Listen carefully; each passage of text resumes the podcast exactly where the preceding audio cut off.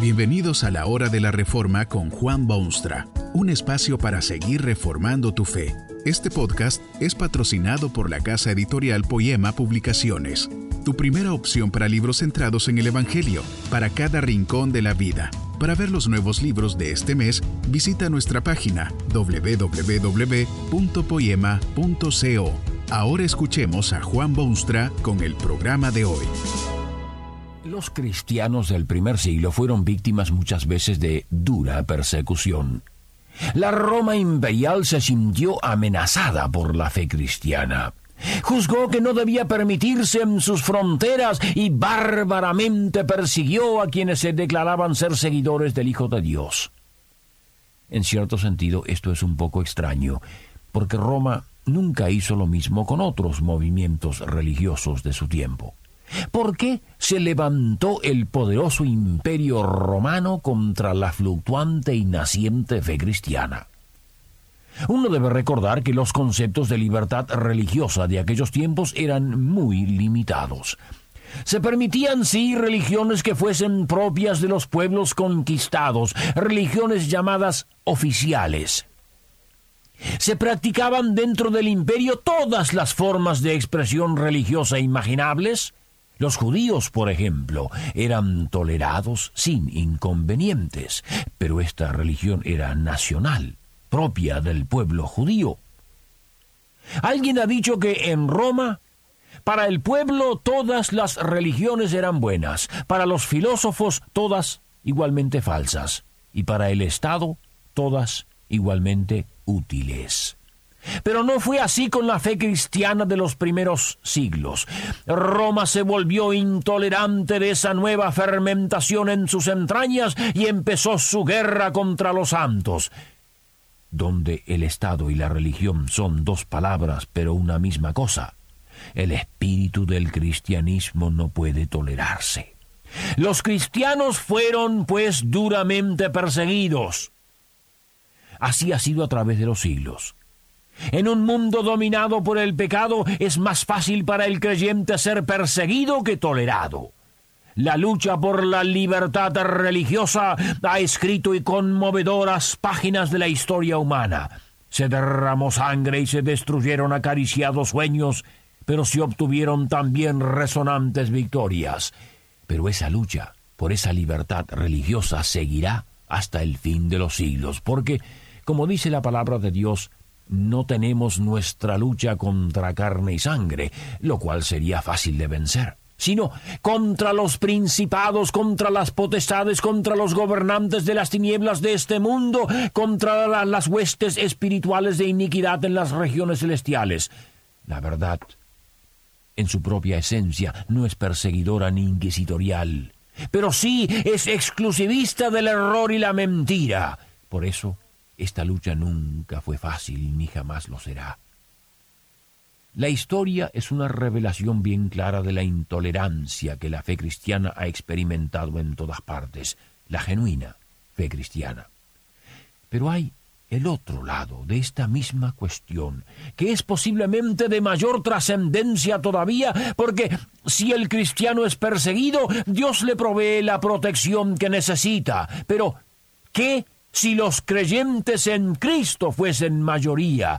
¿Qué ocurriría si ellos tuviesen el control de una situación en vez de alguna ideología pagana y opuesta?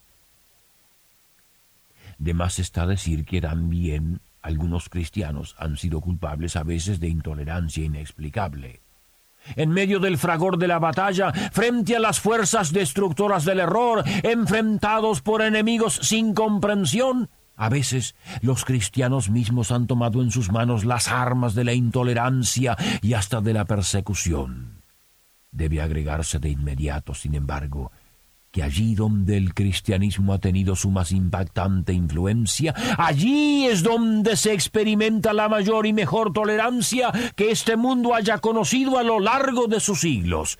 Desgraciadamente, en la mayoría de los casos de persecución se ha identificado la fe con el cetro la religión con el gobierno, el culto con la autoridad civil. Todas las religiones paganas fueron de ese tipo y no se permitían dentro de sus jurisdicciones ninguna diferencia de opinión o de fe.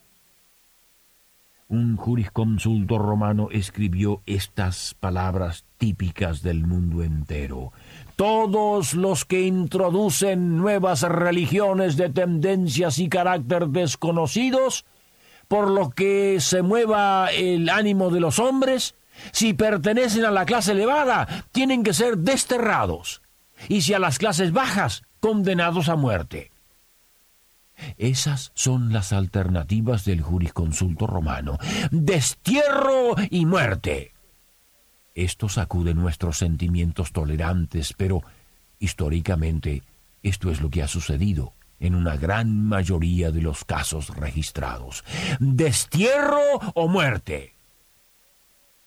La genuina fe cristiana lamenta esta tendencia tan humana hacia la intolerancia es evidencia del estado pecaminoso del hombre y demuestra la falta de madurez espiritual. Desterrar y condenar a muerte. El creyente auténtico no considera el destierro o la muerte como alternativas factibles en su concepto de la tolerancia. ¿Se ha ganado un alma acaso con el destierro o con la muerte? El cristiano apoya y defiende y protege la fe que profesa, pero no puede imponer el destierro o la muerte para quienes no creen como él. Decía el apóstol Pablo a sus camaradas de fe en Roma que cada uno de nosotros agrade a su prójimo en cuanto a lo que es bueno para edificación suya. El creyente quisiera con toda su alma que todos sus semejantes llegasen al conocimiento de la verdad y recibiesen los incomparables beneficios de la fe en Cristo, pero no puede pretender que esto se haga por la fuerza, física, política o económica. Ni siquiera puede suponer que así será, porque la palabra de Dios le dice claramente que muchos son llamados, pero pocos, escogidos, el cristiano auténtico tomará así la iniciativa de persuasión contra los que no creen en Jesucristo como su Salvador y Señor. Esa es su sagrada responsabilidad. Pero lo harán por medios que demuestran su tolerancia y respeto del prójimo. Lo hará en tres formas distintas. En primer lugar, y el más importante lugar, proclamará al mundo su precioso Evangelio. Su lucha no es contra carne y sangre, sino con potestades espirituales, potestades que toman al mando de la gente y de la mente y comandan el corazón de los hombres. Potestades espirituales que sólo con armas espirituales pueden ser combatidas. La predicación de la palabra de Dios ha sido siempre el arma más poderosa que se conoce contra la incredulidad y la intolerancia. Esa predicación no condenará al hombre, sino a su pecado. No desterrará al prójimo, sino los conceptos carnales que dominan su vida. Predicará el Evangelio por todos los medios disponibles, en sus iglesias, en las calles, en los hogares, entre amigos y parientes, a las autoridades y a los humildes, por la radio y en la página impresa, y donde quiera que haya oídos abiertos. Predicará ese Evangelio porque esta es la única forma en que los que viven en tinieblas podrán ser trasladados a la luz maravillosa del reino de Dios. Muchos no escucharán su mensaje, cerrarán sus oídos a la voz tierna de Dios. Pero esto es de esperarse, dada la influencia del maligno, y el creyente que lo sabe no se verá sorprendido. Lo siente, llora por ello y clama a Dios, pero sabe que las fuerzas espirituales solo podrán ser vencidas por fuerzas también espirituales. El destierro o la muerte no podrán efectuar esa codiciada conversión. Es preferible siempre la libertad de expresión. En segundo lugar, el creyente orará por aquellos que no son aún cristianos. Orará con fervor hasta altas horas de la noche. Después de todo, es Dios quien deberá obrar la transformación de ese corazón por medio del Espíritu Santo. ¿A quién, pues, podría dirigirse con mayor esperanza? Dios ha prometido a sus hijos contestar sus oraciones. Por eso, el creyente clama a su Padre Celestial, le ruega, le importuna con su pedido por este o aquel que no ha conocido la paz de Jesús en su vida. Y la historia comprueba que más almas se han ganado para el reino de Dios con la oración que con la espada, la muerte o el destierro o la persecución. Ni muerte ni destierro. Es preferible la oración y la libertad de reunión para ese fin. En tercer lugar, la tolerancia cristiana se manifiesta por medio del ejemplo personal. Al vivir en un mundo hostil e intolerante, el cristiano auténtico vivirá su vida a la gloria de Dios. Con paz indecible marchará por el sendero de la vida. Pondrá sus ojos en Cristo, autor y consumador de su fe, y dejará que los hombres se burlen de él si ese es el precio que tiene que pagar. Vivirá una vida ejemplar, modelo, limpia, moral, que acallará las críticas del prójimo y les hará preguntarse por qué este cristiano es tan buen y excelente ciudadano, tan buen padre, tan buen esposo y tan buen trabajador y positivo aporte a la sociedad. Las buenas obras no salvan a quien las hace. Ha sido salvado por la fe en Cristo, pero esas buenas obras sí pueden salvar al prójimo. Así fue que creció la fe cristiana en el primer siglo, y así puede crecer también hoy en día, pese a las persecuciones, el destierro o la muerte. Lo que necesitamos más que nada es una tolerancia que se expresa en la predicación de la palabra de Dios, en la oración de los creyentes y en una vida cristiana vivida a la gloria de Dios y en obediencia a sus preceptos. El gran científico Sir Raleigh Descubrió un día una sustancia nueva, pero descubrió que era también inútil. No pudo encontrarle uso alguno en la práctica. Le dio el nombre de argón, que significa precisamente inservible. La vida cristiana no es así. Es como un faro en la noche que conduce a los perdidos al puerto seguro de salvación y vida eterna.